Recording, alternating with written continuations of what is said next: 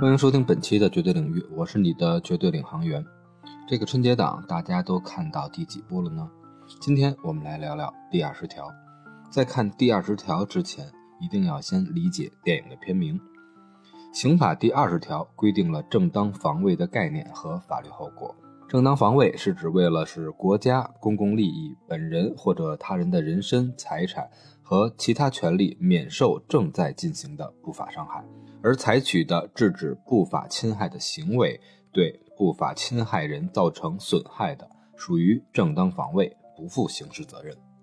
但在现实生活中，什么样的防卫才是没超过必要限度？什么样的情况符合紧迫性？面对这些具体的情况，大家就变得非常难以把握法律的边界。公众在网络上的讨论是非常热烈的。这部电影就在一个维度上将法律条款做出了鲜活的展示。因为观众们在大荧幕上目睹了长期遭受欺压的王永强一家，要向施暴者道歉的韩雨辰，见义勇为却被判故意伤害罪的公交车司机张桂生。只有看到这些鲜活的例子，才能更深刻地体会到检察官韩明在听证会上的慷慨激昂。当他说出“法不能向不法让步”时，我当时的大年初一场上那一场 IMAX 三百多人的场，直接就响起了掌声。所以由此可见，第二十条就是在这个春节档里的一个独特的存在。不过这份存在感不是商业宣传营造出来的。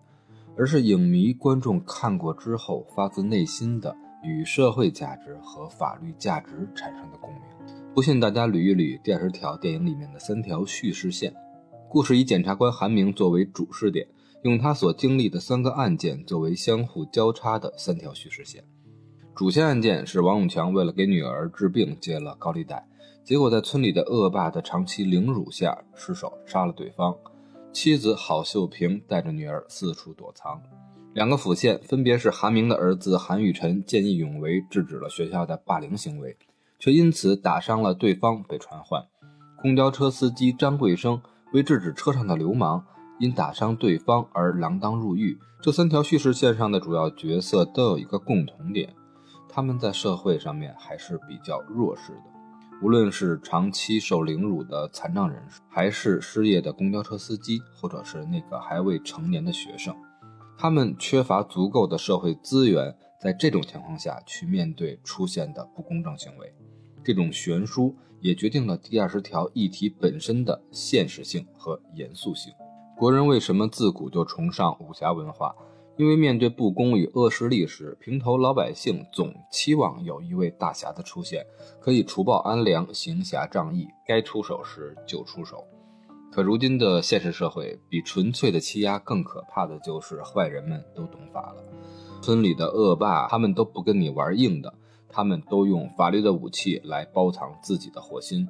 所以，这就造就了这部电影母题的必要性。我们永远不会生活在一个哥谭市，我们的身边也不会出现蝙蝠侠。真正的公平和正义，需要的不仅是司法工作者的守护，还需要我们每一个人有懂得法律的基本知识，特别是在面对欺凌的时候，让好人敢做好人，让见义勇为的人有该出手时就出手的底气，这才是这部电影的终极追求。